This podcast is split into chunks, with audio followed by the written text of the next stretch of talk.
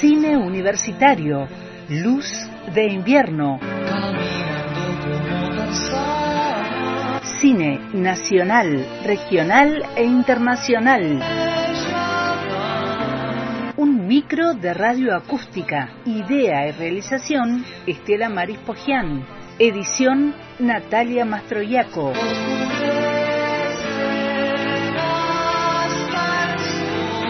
Una luz de cine en la tarde de radio acústica por antena libre.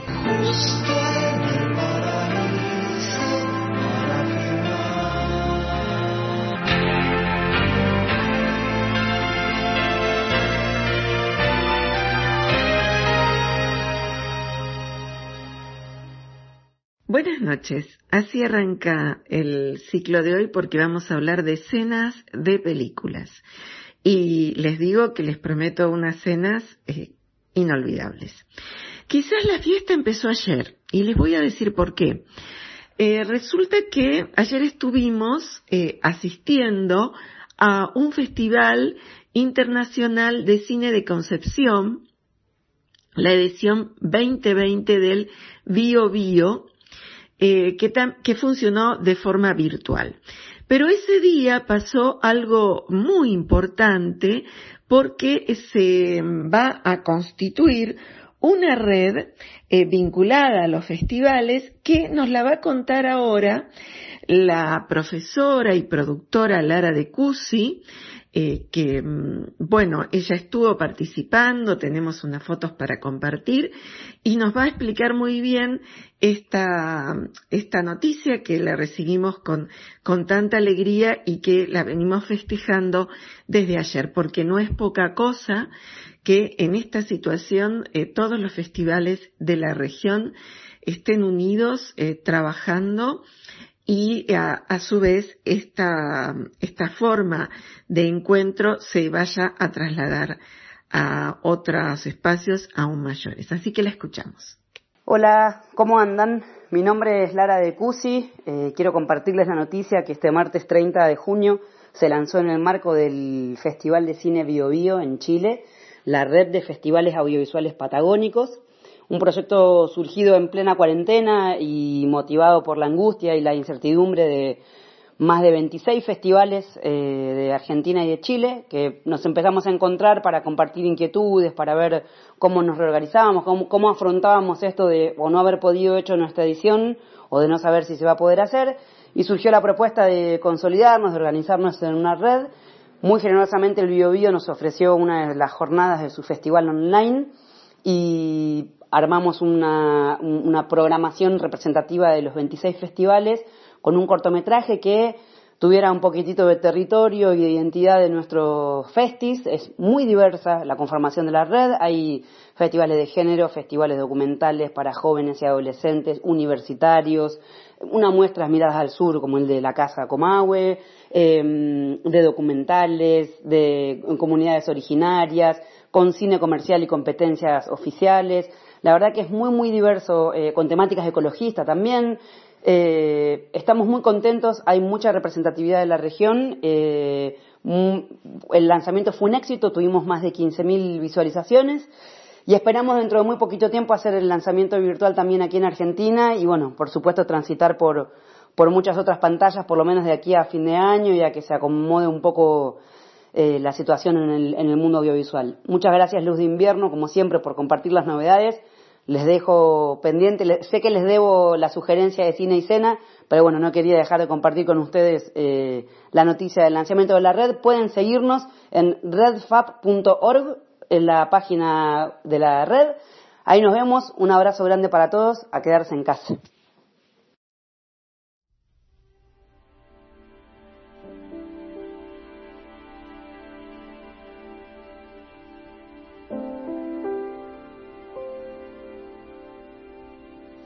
Bien, después de esta tan buena noticia vamos a ir al centro de, nuestra temática que es las cenas de cine. Y para eso eh, recordamos la película Los Puentes de Madison, sobre todo porque cumple 25 años de su estreno y siempre que posteamos la película los comentarios son muchos. Y esas, esos posteos nos dicen que la, la emoción que provoca ver la película llega por general eh, a cada una de las oyentes a la emoción y a una emoción eh, tan fuerte que mm, produce esas, esos deseos de llorar, esas, esas lágrimas que aparecen frecuentemente en el cine. Bueno, la película tiene dos líneas narrativas bien marcadas. Una es la historia de amor y otra es la, la relación de los hijos con la madre que ya no está y que van a descubrir esa historia a través de unas cartas. Eh, la película se cuenta de una forma eh, muy interesante porque es la forma de ir hacia atrás en el tiempo, ¿no? En un flashback. Y a nosotros qué nos interesa ver acá? Eh, nos interesa vincularla a em, los, la comida en el cine en particular. Y esto no tiene tanto que ver con las lágrimas, aunque sí hay una escena que provoca eh, mucha angustia cuando la estamos viendo y también eh, constantes reflexiones, porque la película cuenta la historia de Francesca, que es una, es ama de casa, es maestra, pero hace tiempo que la película se desarrolla, si no me equivoco, en los años 50, y en la, la, historia nos cuenta que esta señora que vive en una, en una granja eh, despide a su marido y a sus hijos que se van por unos días eh, para una actividad, una fiesta fuera del, del lugar del condado. Y ella se va a quedar sola, prefiere no ir, quiere descansar, eh, em, quiere disfrutar de su soledad. Pero esa soledad va a ser interrumpida porque un reportero del eh, National Geographic va a sacar fotos eh, y va a parar en la casa de ella para preguntarle dónde queda el puente de Madison. Ella lo va a acompañar y a partir de ahí va, va a aparecer una relación muy profunda entre los dos, una gran historia de amor que está muy relacionada con otras películas. Una es una película hermosa de mm, David Lynch que se llama Breve Encuentro y es una película que está, que tiene también en algún momento, si mal no recuerdo, una escena, pero en general es un encuentro en, en una estación de tren de dos protagonistas en los años anteriores, eh, bastante anteriores a estos, en los años 40, y, y también tiene esta, esta, esta emoción vinculada al amor porque los personajes, eh, él es un médico y ella también, eh, no, no, recuerdo en este momento, en breve encuentro, la actividad que ella tenía, pero también una mujer muy activa y está casada. Entonces, esa relación en ese momento, si bien prospera, eh, son amantes y se van, se van a amar profundamente, la relación no va a trascender más allá de esa situación. Y la otra película es una película de, de Opus, de Max Opus, de 1948, que se llama Carta de una desconocida, que si podemos vamos a poner el link, y también está muy vinculada a los puentes de Madison. Hay citas a estas películas.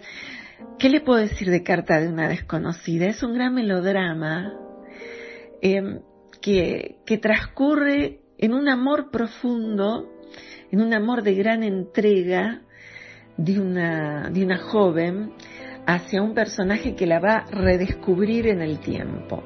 Quizás está en la red y podemos, podamos mostrarla. La relación entre Francesca, eh, Mary Streep, una de las eh, grandes actrices de la época, junto a, a este fotógrafo que es nada menos que Clint Eastwood, que va a ser su director. En un principio la película iba eh, a ser filmada por Spielberg, después mm, no fue así, eh, porque él estaba con el tema de la lista Schindler.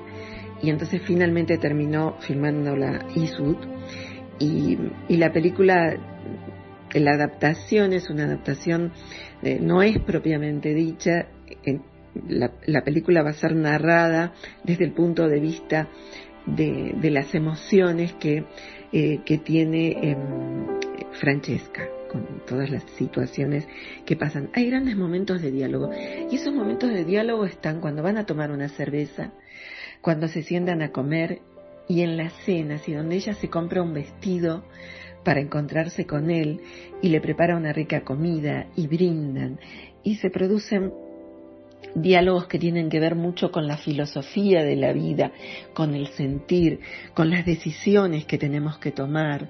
Eh, hay un momento de baile, eh, hay unas imágenes que vamos a tratar de compartir eh, de las miradas de él hacia ella, diciéndoles que existe una certeza, hay una, una certeza muy conmovedora en esa emoción que parte de ellos dos.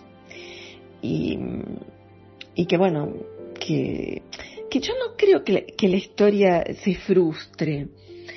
Quizás el, el, la situación es como que ella queda un poco en, en, ese amor, ¿no? Pareciera que en la película queda, mm, el tiempo pasa y, y los dos han quedado atrapados en esa historia y pareciera que, que, no han podido salir de ese momento y de esa emoción y de ese recuerdo. Claro, no lo sabemos tampoco del todo porque hay unos cruces de cartas, pero los momentos de gran intensidad y de gran belleza aparecen en la película en esos momentos de escena. Yo los invito a volver a ver la película, ver cómo, cómo están vestidos en cada momento, cómo se ríen, cómo la vida es valorizada en relación con ese momento tan, tan de celebración que puede ser el momento de sentarnos a comer, poner velas, porque es muy, muy conmovedor, muy, muy grato encender velas en una cena y sentirnos eh, que somos otros, que somos otras, pero que seguimos siendo nosotros mismos. Y ahora voy a pasar al libro que estamos siguiendo de, de los Gutiérrez, Cocinar de Cine, para hablar de otra película maravillosa y con recetas que es nada menos que El banquete de Babette. Aprendí a amar la cocina y los colores de la cocina a través de una película. Y fue a través de la película El festín de Babette de Gabriel Axel. Dos hermanas viven en una remota aldea de pescadores en la Jutlandia danesa a finales del siglo XIX. Han recibido, como todos sus paisanos, una profunda educación religiosa y puritana, en la que el placer estaba proscripto porque suponía colocarse en la antesala del pecado. Un buen día llega a la pequeña comunidad Babette, una mujer francesa que huye del terror. Es el París de 1871. La comunidad la va a recibir con respeto y cariño. Profundamente agradecida, decide emplear todo el dinero que acaba de ganar en la lotería en celebrar un banquete elaborado con las mejores viandas. La invitación se extiende a todos los vecinos de la aldea. Aceptan, pero estableciendo entre ellos un pacto secreto que les obliga a no disfrutar de lo que comen o beben. Los maravillosos platos van llegando a la mesa, inundando con sus olores, presencia y sabores toda la estancia y poco a poco en una creciente y emocionante eh, momento, la coraza rigorista se ve quebrantada, porque hay una sopa de tortuga, un blinis de midorf, codornices en sarcófagos, ensalada de endivias, bizcochos borrachos, tabla de quesos y fruta que componen el fantástico menú. La sensualidad invade ojos, paladares, sentidos. Rompe todas las inhibiciones y consigue que de esa memorable reunión surge en la pequeña comunidad un nuevo concepto del disfrute, aquel que, arrinconando la noción de pecado, entroniza el culto al placer sencillo, el que puede proporcionar una deliciosa comida elaborada con cariño. Allá, en medio de los eh, pucheros, también se encuentra Dios. Dicen esto los autores del libro Cocinar de Cine, ¿por qué? Porque en el primer momento que aparece Babette, la comida son sopas. Son unas sopas que esta comunidad, eh, eh, digamos, va a recibir, pero eran unas sopas muy especiales, porque hay un secreto detrás de Babette que no lo voy a contar para quien no la haya visto la película, eh, no es tan difícil de, encontrar, eh, y hay un secreto porque, porque ella sabe de los misterios de la cocina. Se va a revelar y hay una fiesta de noche eh, entre la nieve y entre los aldeanos que es realmente inolvidable. Eh, la eh, receta es de codornices envueltas. En resumidas cuentas, el placer de la cocina se centra en eso. Son mimos y cariños para elaborar cosas, por lo general sencillas, que no necesitan grandes estudios. Aunque también es verdad que Babed hace gala en el film de unos conocimientos que van más allá de hacer las cosas con dulzuras. Quizás sus codornices sean de lo más técnico y a pesar del ligero desliz que se aprecia al elaborarlas, las hace en el horno, en crudo, con hojaldre y em, ya, ya preparado, y esto no distrae la calidad de su elaboración. ¿Nos atrevemos a reinterpretarlas? Bueno, tengo que contarles que viviendo en Barcelona encontré codornices y las preparé. Las codornices, que son unas especies de palomas.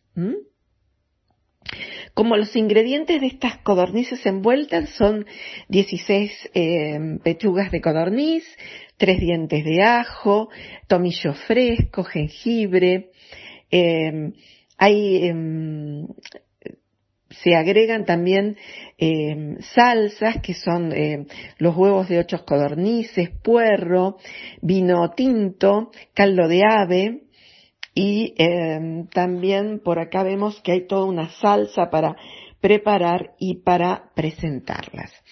tengo dos historias para contarles relacionadas con las codornices que las voy a hacer ahora para que eh, se rían un poco. Contar em, dos historias que no son de cine, pero que podrían ser de cine. Una está mm, llegando, digamos, cuando todavía era, era niña, mi padre llega a casa con unas codornices y había que pelarlas para prepararlas. Y si bien a mi madre y a, y a mi padre les gustaba mucho cocinar, mi madre se negaba a esta situación. Yo, por supuesto, observaba qué estaba pasando. Pasa mi maestra de jardín, y mi padre le cuenta la situación. Y la maestra de jardín dice, no se preocupe, no se preocupe, yo me encargo de hacerlo todo y después me quedo si, si me dejan con alguna y les traigo para que ustedes las preparen. Muy bien, así se las llevó y todos tan contentos. La cosa es que los días pasaban y no llegaban. No llegaban, no llegaban. Un día vimos pasar a la maestra y a la, a la vecina amiga y mi padre la llama. Dice, pero ¿y dónde están? Porque queremos prepararlos. ¡Ay! ¡Ay! Le dice, no sabe qué contenta que, que estoy, Roberto. Bueno, dice, pero ¿dónde está? ¿Dónde, dónde las tiene? No, dice, eso es lo malo.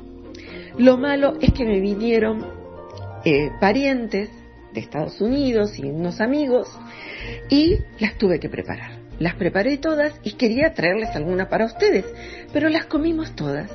Bueno, recuerdo hasta ese momento. Después lo que pasó no sé. Lo cierto es que no pude probar esas, esas codornices. Y sí las voy a probar en el otro momento, que va a ser en, en Barcelona. En Barcelona eh, iba a, unas, eh, a unos mercados donde se vendían eh, todo tipo de... eran mercados muy grandes que no solo había comida, sino también podías comprar ropas, bueno, mercados muy, muy interesantes, como puede ser el mercado de San Telmo, como algunos mercados también que vemos en, la región. Pero me llamaba la atención porque eh, estaban como, mm, las mujeres que vendían estaban muy, muy altas en su mostrador.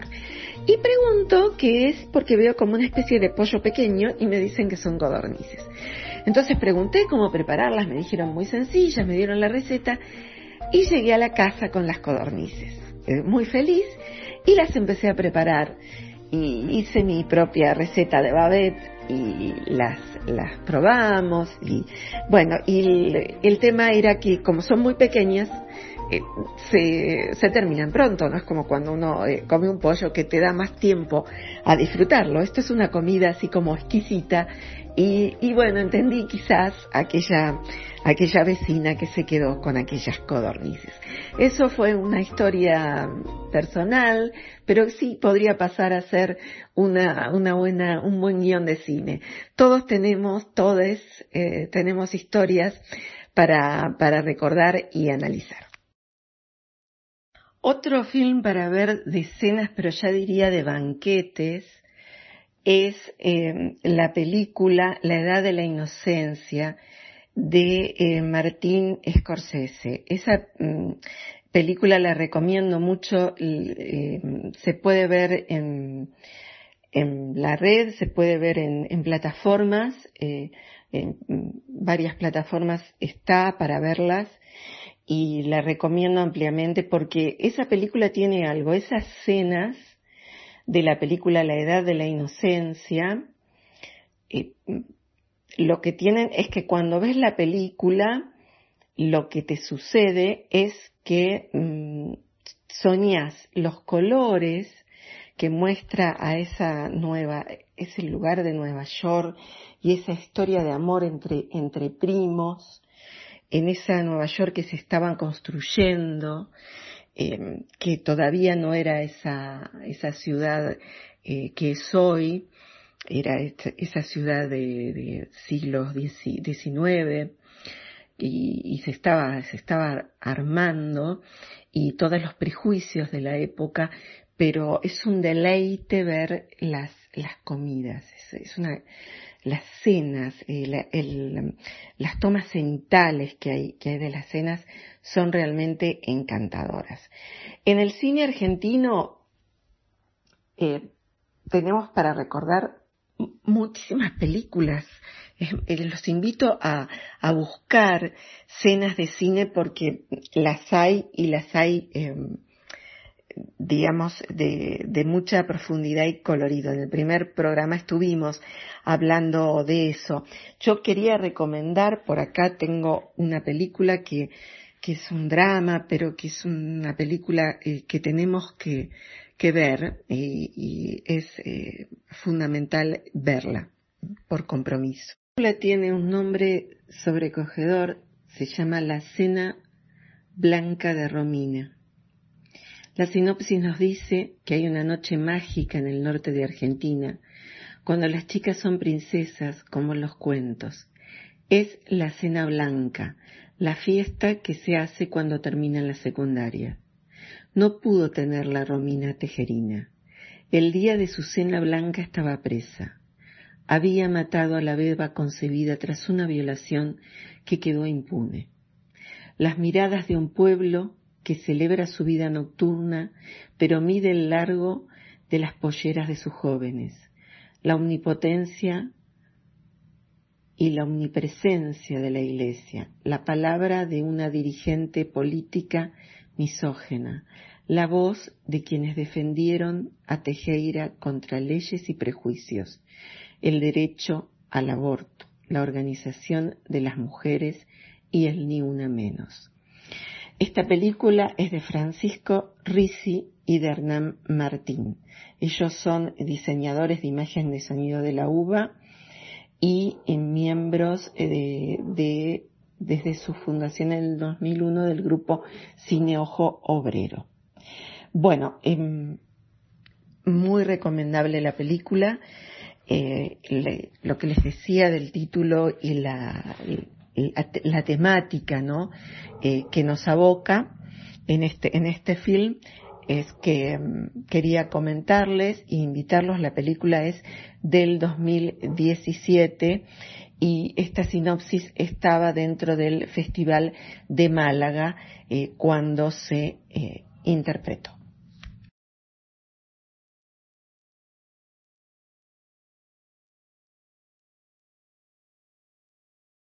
Bueno, y de alguna manera para terminar con estas cenas, nos vamos a un banquete, también es un banquete eh, realmente muy, muy llamativo y muy siniestro, que es del laberinto del fauno, de la película El laberinto del fauno, eh, de Guillermo del Toro, que es, eh, digamos, se acuerdan de la película, la hemos hablado muchas veces. Ofelia es una chica que se fue a vivir en las afueras eh, del pueblo, cercana a unas, a unas montañas en el año 1944, en pleno franquismo. Eh, va a tener un hermanito, hijo de un eh, capitán del franquismo, y la niña como todos los niños de aquella época, para salir de esos tiempos oscuros, eh, va a tener muchas fantasías. Y esas fantasías van a estar relacionadas con las temáticas del laberinto, las hadas, los, faunos. Y mm, tiene varias pruebas que atravesar, tal cual no estará Alicia del País de las Maravillas. Y una, que es una de las últimas, es la que eh, la que está vinculada a la página 7 de Alicia del País de las Maravillas, que nos, eh, nos recuerda un momento en que la niña entra, es Alicia, entra a un cuarto enorme que tiene un montón de puertas, un salón, pero en esas de esas puertas ninguna se puede abrir. Y hasta que aparece una mesa de cristal que tiene una llave. Bueno, acá ella hace un agujero en la pared de su habitación y entra al centro eh, oscuro de un lugar donde está el hombre pálido del laberinto. Este hombre pálido, en términos simbólicos, eh, representa el totalitarismo, ¿no? Y, se ocupa de devorar la inocencia eh, que representa, representada a través de hadas que aparecen ahí. La mesa es una mesa que tienta a cualquiera. Ella no podía probar nada de esa mesa porque esa mesa tiene un montón de frutos, eh, de postres, de tortas, es, exquisita y cerezas. Es un lugar muy oscuro, sí. Y el hombre pálido está sentado sobre la mesa, tiene, tiene sus manos y en un plato hay unos ojos. Pero si ella llega a comer algo de ahí, ese hombre se va a despertar. Y también habla, obviamente, eh, ese hombre pálido es una influencia de Goya y de Saturno devorando a sus hijos. Em, tiene un verdadero banquete frente a él y tiene toda clase de manjares, pero prefiere la carne de cualquier inocente que se acerque ahí. Eh, ¿Qué pasa con Ofelia? Ofelia se tienta, se tienta, como nos, nos podríamos tentar cualquiera de nosotros. Y en esa tentación el hombre pálido cobra figura y le empieza a perseguir y sale arrebatada como Alicia eh, en el país de las, de las maravillas y de las pesadillas. Pero bueno, tanto Alicia como Ofelia salen adelante, salen de ese momento oscuro y salen justamente, eh, ustedes saben que en la noche, cuando la noche es más oscura, es cuando amanece. Así que bueno, nos vamos a despedir hasta el próximo jueves. Gracias Natalia y nos estamos escuchando.